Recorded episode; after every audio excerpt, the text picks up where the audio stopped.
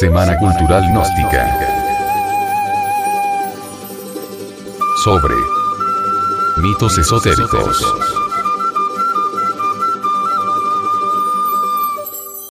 El mito del murciélago en la cultura tairona.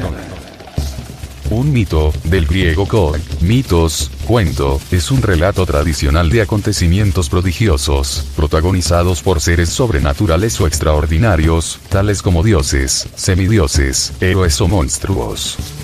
Se distinguen varias clases de mitos. Mitos cosmogónicos. Intentan explicar la creación del mundo. Son los más universalmente extendidos y de los que existe mayor cantidad.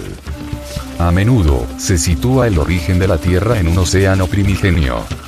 A veces, una raza de gigantes, como los titanes, desempeña una función determinante en esta creación. En este caso, tales gigantes, que suelen ser semidioses, constituyen la primera población de la Tierra. Mitos teofónicos. Relatan el origen de los dioses. Por ejemplo, Atenea surge armada de la cabeza de Zeus. Mitos antropogónicos. Narran la aparición del ser humano, quien puede ser creado a partir de cualquier materia, viva, un árbol, un animal, o inerte, polvo, lodo, arcilla, etc. Los dioses le enseñan a vivir sobre la tierra. Normalmente están vinculados a los mitos cosmogónicos. Explican el origen de los seres, las cosas, las técnicas y las instituciones. Mitos morales. Explican la existencia del bien y del mal. Mitos fundacionales. Cuentan cómo se fundaron las ciudades por voluntad de dioses. Un ejemplo es el de la fundación de Roma por dos gemelos, Rómulo y Remo, que fueron amamantados por una loba.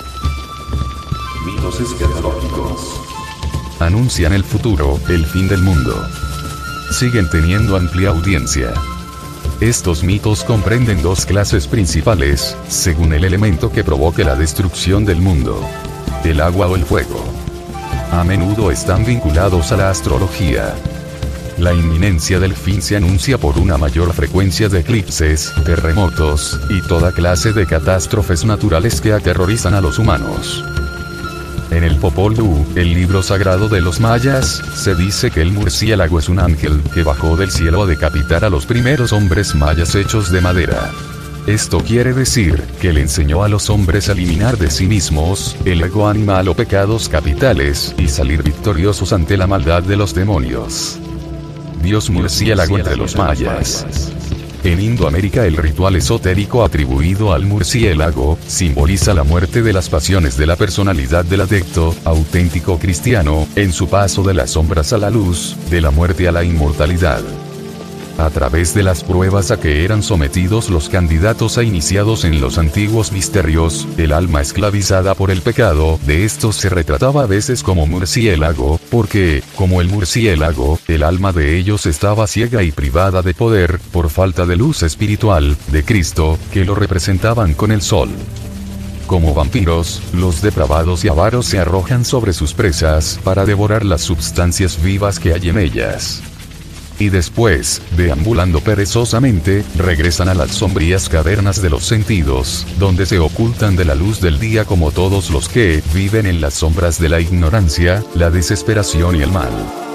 El mundo de la ignorancia está gobernado por el temor, el odio, la codicia y la lujuria. En sus sombrías cavernas vagan los hombres y mujeres que solo se mueven al vaivén de sus pasiones carnales.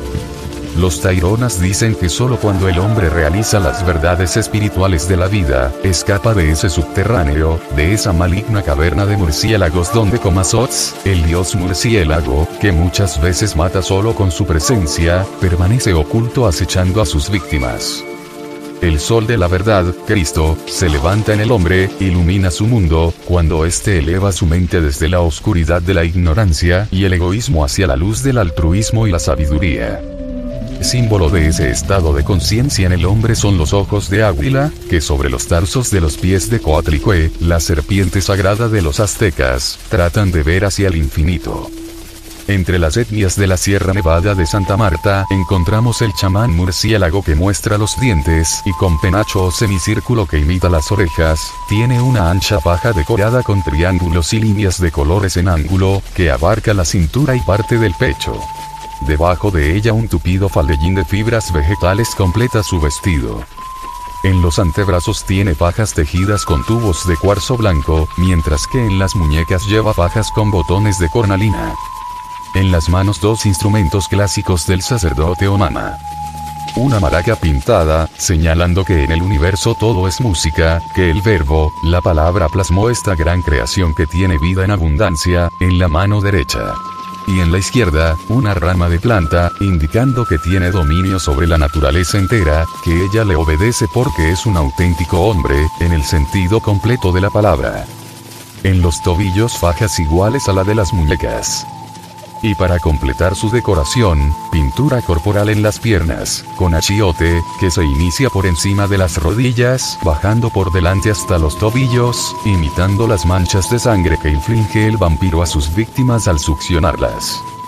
Para los Kogi, el dios murciélago tiene poder sobre la vida y sobre la muerte.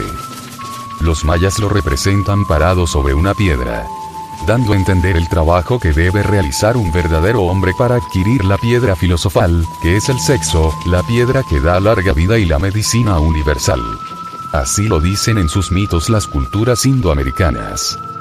Para los incas, el dios murciélago es un deiduso, un ángel de la muerte que vive en el plano causal. Aquí, por allá y en todos los rincones de América, lo encontramos dibujado en estelas, códices y vasijas, con el uniforme del dios del aire.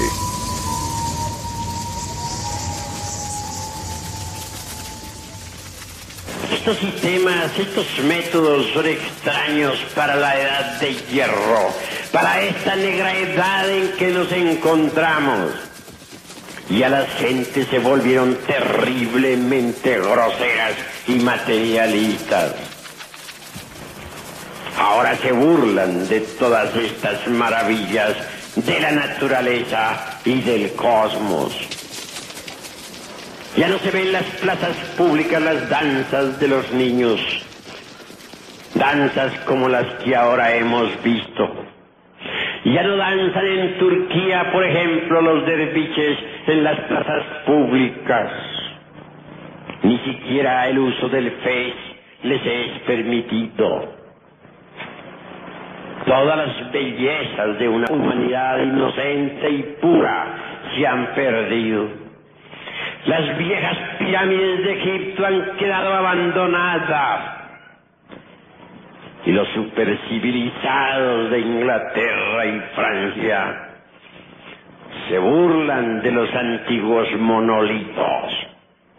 Me viene a la memoria en estos momentos aquella frase que el sacerdote de Sais dijera a Solón.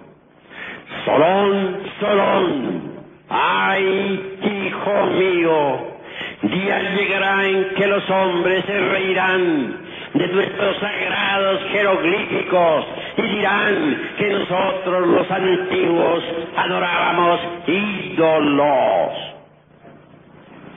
En realidad de verdad con el Kali Yuga se perdió completamente la inocencia y de la belleza del espíritu. Ya no se recuerda sino las pirámides que como cadáveres han quedado entre las arenas sombrías del desierto.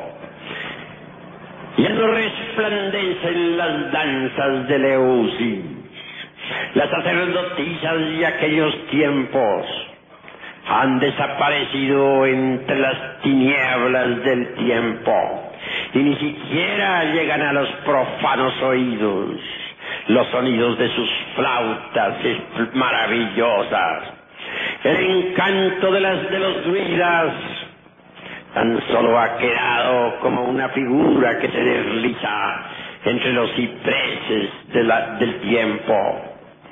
Ya no se ven aquellas sacerdotisas druidesas ceñidas con sus coronas de laurel en la vieja Europa. Las danzas de los vikings entre la tierra de los autóctonos o en la, en la península de Escandinavia han desaparecido y solo recuerdos muy lejanos contiene el folclore y la leyenda mística. Y por el sur de América ya no se escuchan las flautas de los templos incaicos, se han cerrado los corredores que comunicaban al Perú con Bolivia. Los templos están desiertos, las pirámides se han cubierto de hierba. No se ven por aquí o por allá los sacerdotes del fuego, los incas, esos reyes majestuosos brillan ahora por su ausencia. Ha olvidado la humanidad la sabiduría antigua. Ha olvidado la humanidad la religión sabiduría de las antiguas edades. Con gran dolor vemos nosotros ruinas y solo ruinas.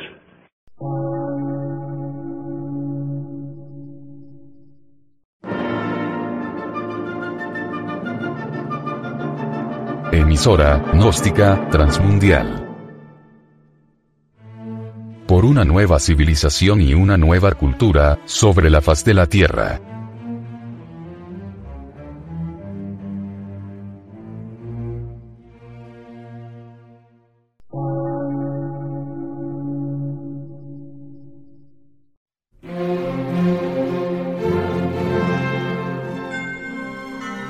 Medio de radiodifusión, científico, artístico, místico y filosófico, de la Asociación Colombiana de Centros de Estudios Gnósticos, Antropológicos, Psicológicos y Culturales. A. C.